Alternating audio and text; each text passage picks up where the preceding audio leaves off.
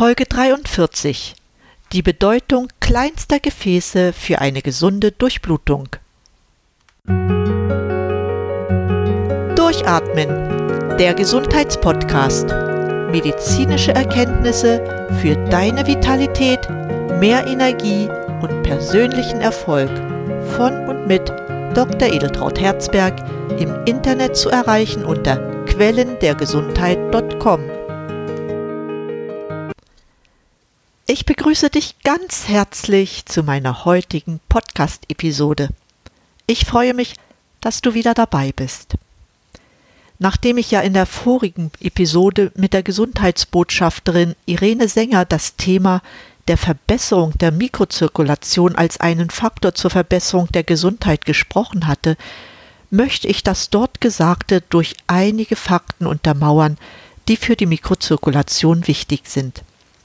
Ich denke, dass dir dann das Thema verständlicher wird und du gezielt eine Entscheidung über eine Anwendung treffen kannst. Beginnen möchte ich dabei mit einer kurzen Zusammenfassung über die Verhältnisse im Blutkreislauf bis auf Zellebene. Dabei steht die Frage im Mittelpunkt, wie wichtig gesunde Verhältnisse im Blutkreislauf ganz allgemein sind und im Speziellen, wie wichtig die Versorgung bis hinein in die Zellen ist. Unser Blutkreislauf besteht ja aus einem weit verzweigten Netz an Blutgefäßen und Kapillaren. Unser Herz pumpt durch dieses Gefäßsystem zwischen vier und sechs Litern Blut. Damit werden alle Organe erreicht und mit Sauerstoff und Nährstoffen versorgt. Gleichzeitig werden über dieses Blutsystem Stoffwechsel und Abbauprodukte abtransportiert. So fließt das sauerstoffreiche Blut zunächst vom Herzen weg durch alle Arterien. Die Arterien verzweigen sich zuerst in die kleinen Arteriolen und dann in die kleinsten Gefäße, die Kapillaren. Diese grenzen direkt an die Venolen, die weiter in die Venen münden. Diese werden in ihrem Durchmesser immer größer und transportieren schließlich sauerstoffarmes Blut über die obere und untere Hohlvene zurück zum Herzen. Interessant und wichtig für das Verständnis der Mikrozirkulation ist der Fakt, dass fast 75 Prozent des Blutkreislaufs in den feinsten kleinen Blutgefäßen, den Arteriolen, Kapillaren und Venolen abläuft.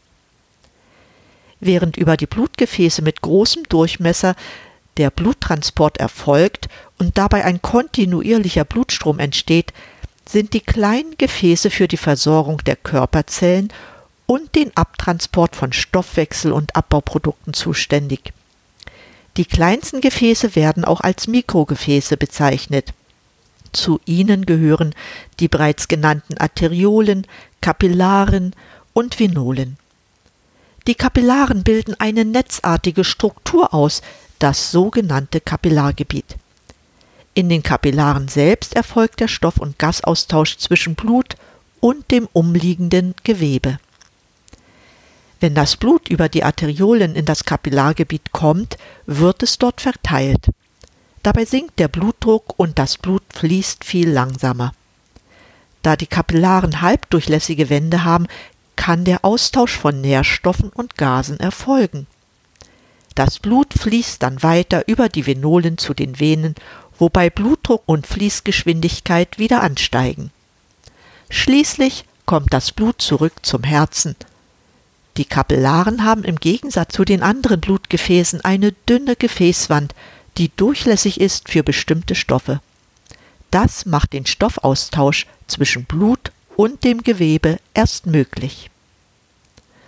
Zusammen mit den Kapillaren bilden die Arteriolen und Venolen das mikrovaskuläre Netzwerk. Der Teil des Blutkreislaufs, der hier stattfindet, wird als Mikrozirkulation bezeichnet. Das Fließverhalten des Blutes ist von verschiedenen Faktoren abhängig.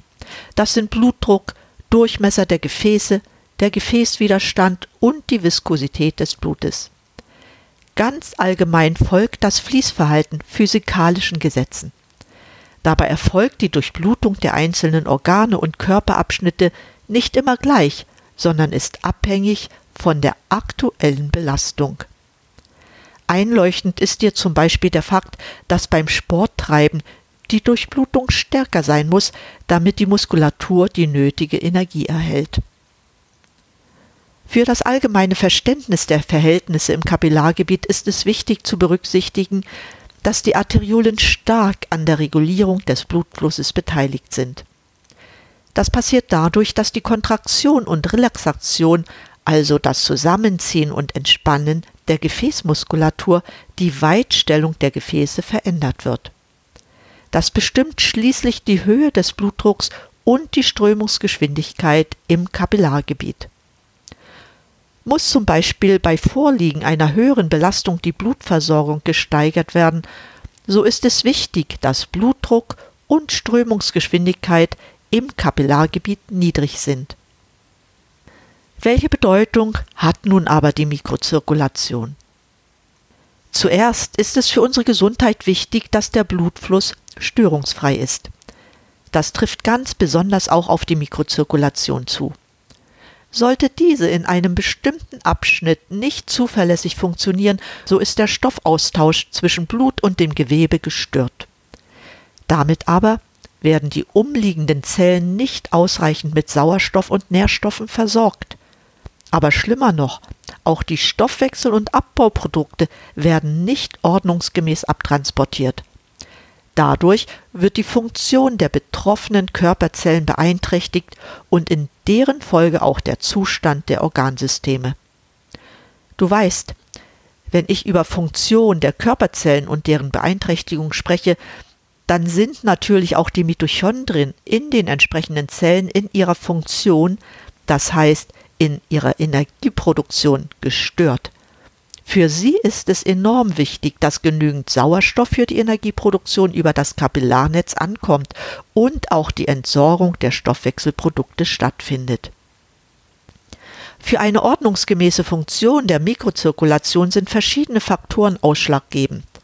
Zuallererst ist der Zustand der Blutgefäße als solcher von enormer Bedeutung. Hier muss schon gewährleistet sein, dass sie frei von Ablagerungen sind. Sie sollten flexibel und elastisch sein. Jedoch ist es gar nicht so selten, dass sich an den Innenwänden der Gefäße Plaques anlagern. Dies ist teils durch krankhafte Prozesse, teils altersbedingt. Durch die Ablagerung verhärten die Gefäße und ihr Innendurchmesser nimmt ab. Bezeichnungen wie Arterienverkalkung oder wie der Fachausdruck lautet Arteriosklerose sind dir bestimmt bekannt.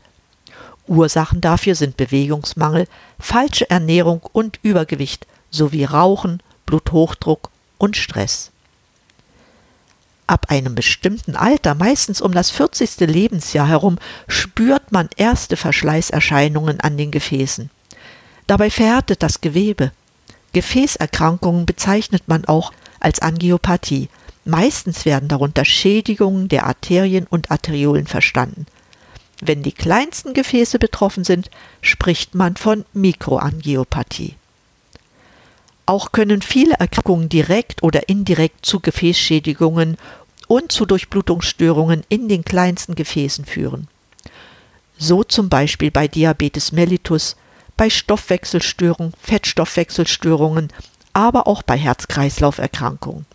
Ja, und leider ist es auch so, dass bestimmte Nebenwirkungen von Medikamenten zu derartigen Störungen führen können. Es ist bekannt, dass die Folgen von Durchblutungsstörungen oder Arteriosklerose enorm sind, gerade wenn man an Herzinfarkt und Schlaganfall denkt. Weniger bekannt ist allerdings, welche Auswirkungen ein gestörter Blutfluss in den kleinsten Gefäßen hat. Deshalb kommen auch viele Menschen gar nicht auf die Idee, dass ihre Beschwerden auf eine gestörte Mikrozirkulation zurückzuführen sind. Hinzu kommt, dass die Veränderungen im Kapillarnetz längere Zeit unbemerkt bleiben. Alles beginnt meistens damit, dass man sich schlapp und antriebslos fühlt. Ist nämlich die Mikrozirkulation gestört, ist auch der Stoffaustausch gestört und somit kommen weniger benötigte Substanzen in die Mitochondrien, um Energie zu produzieren. Das Ergebnis ist Müdigkeit und Antriebslosigkeit. Weitere Folgen davon sind, dass auch Muskulatur nach körperlicher Anstrengung schlechter regeneriert.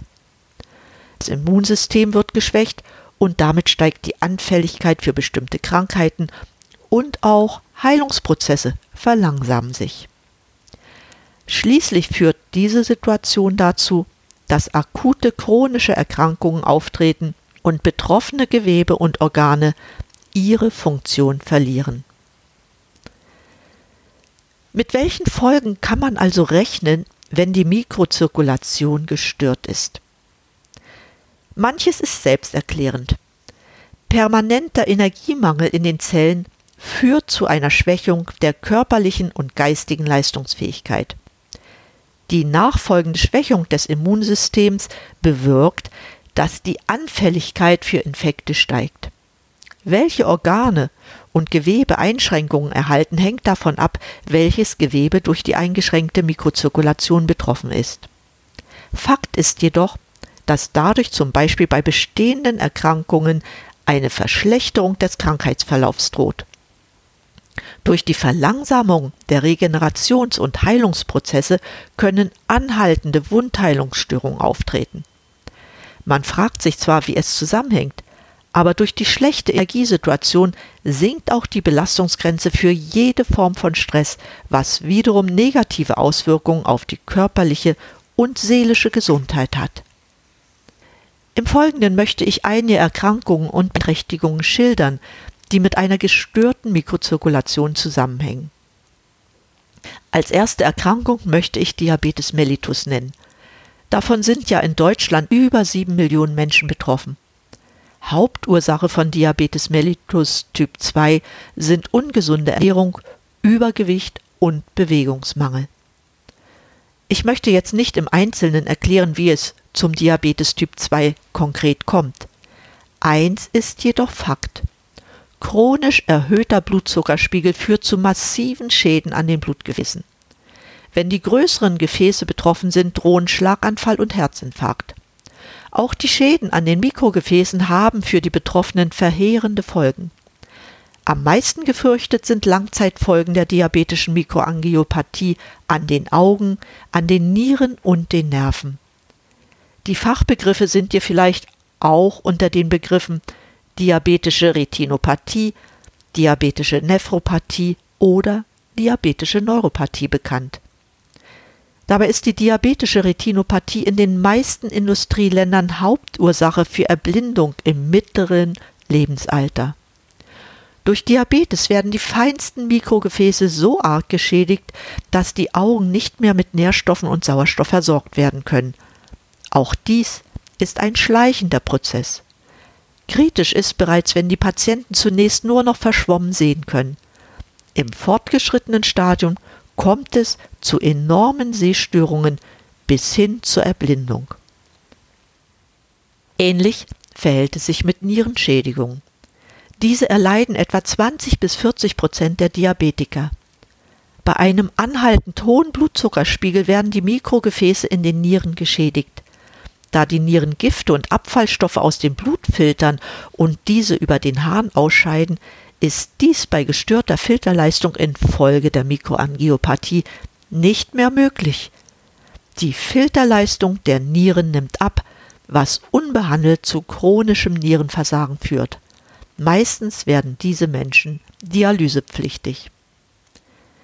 Nierenschädigungen infolge eines hohen Blutzuckerspiegels betreffen etwa 30 Prozent der Patienten. Durch die Schäden an den Mikrogefäßen ist auch die Sauerstoffversorgung der Nervenzellen gestört. Als Folge treten Missempfindungen wie Kribbeln, Taubheitsgefühl und brennende Schmerzen bevorzugt an den Händen und Füßen auf. Davon betroffen ist auch der Tast- und Temperatursinn.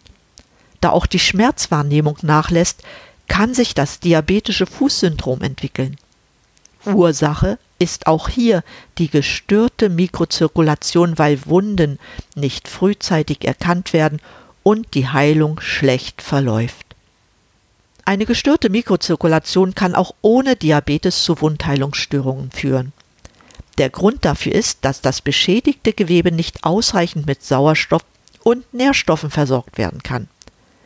Besonders gefährlich sind Wundheilungsstörungen, wie schon dargestellt, für Diabetiker, aber auch für Menschen, die sich schlecht bewegen können und sehr lange liegen müssen.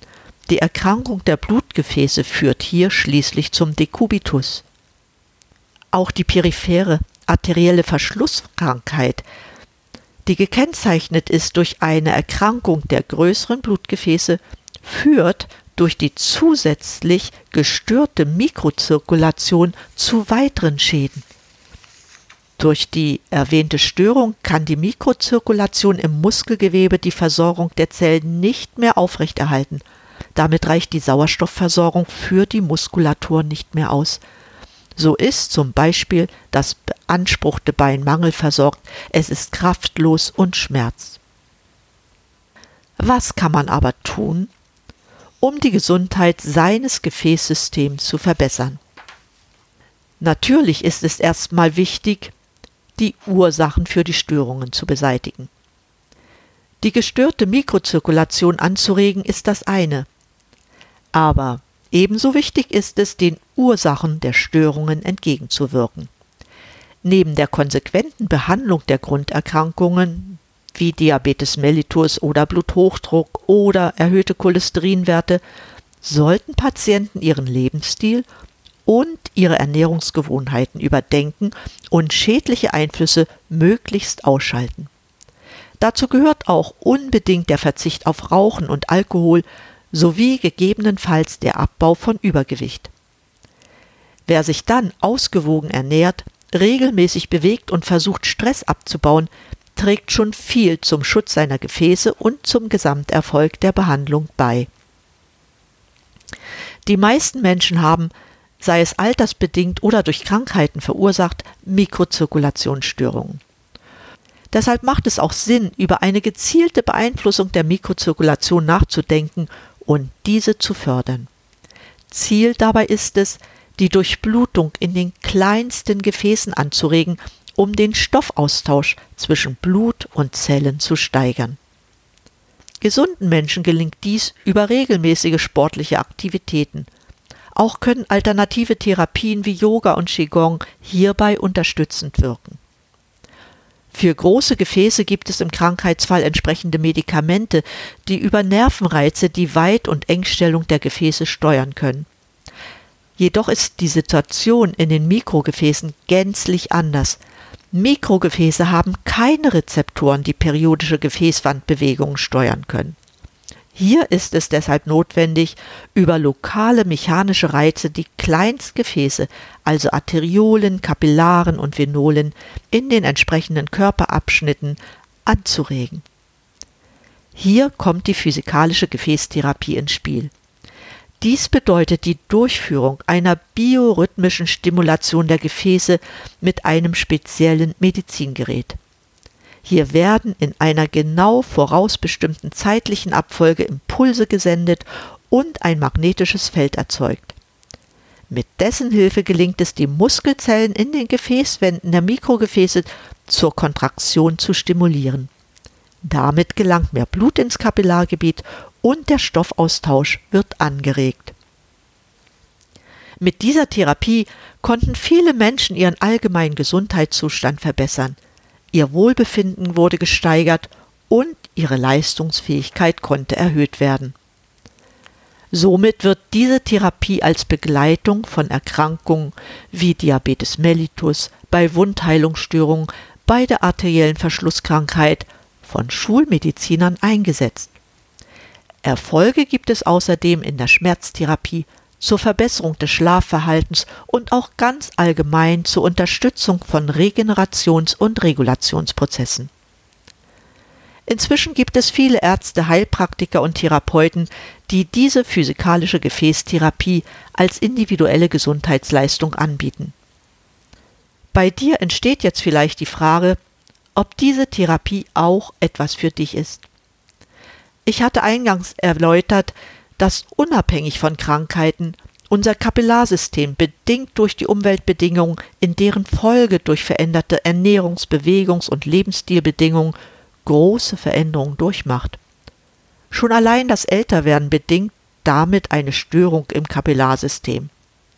Somit ist es sinnvoll, schon frühzeitig etwas für die Aufrechterhaltung der Durchblutungsbedingungen im Kapillarsystem zu tun. Du selbst entscheidest über deine Gesundheit und hast es selbst in der Hand, an den Stellschrauben, die dir zur Verfügung stehen, zu drehen. Deshalb scheu dich nicht, wenn du Fragen hast, diese zu stellen. Am besten geht das auf meinem Upspeak-Kanal. Damit möchte ich die heutige Sendung gern beenden. Ich danke dir für dein Interesse an diesem wichtigen Thema. Ich freue mich sehr, dass du diese Sendung deinen Freunden weiterempfiehlst und eine Bewertung auf iTunes abgibst. Wie immer findest du eine Zusammenfassung in den Shownotizen auf meiner Website quellendergesundheit.com. Auch den Link für meinen Upspeak-Kanal habe ich dort hinterlegt. Vielen Dank fürs Zuhören und denk daran, sorge dich rechtzeitig um deine Gesundheit. Schalte diesen Podcast an und atme richtig durch. Deine Edeltraut Herzberg.